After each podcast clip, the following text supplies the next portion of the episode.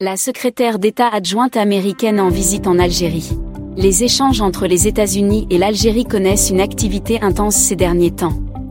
Plusieurs responsables américains se rendent en Algérie.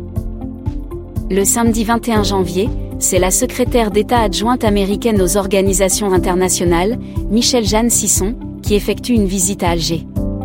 Cette visite, qui va durer du 21 au 24 janvier, sera l'occasion pour la responsable américaine de rencontrer ses homologues algériens. En effet, Michel Jeanne Sisson va rencontrer plusieurs responsables algériens, dont le ministre des Affaires étrangères Ramtan Lamamra, selon le département américain des Affaires étrangères, avec qui cette responsable devrait discuter de plusieurs dossiers avec les autorités algériennes. Il s'agit notamment des tensions dans la région, la coordination des efforts de l'Algérie et des États-Unis dans le règlement des conflits sur la scène régionale et internationale à travers les institutions internationales.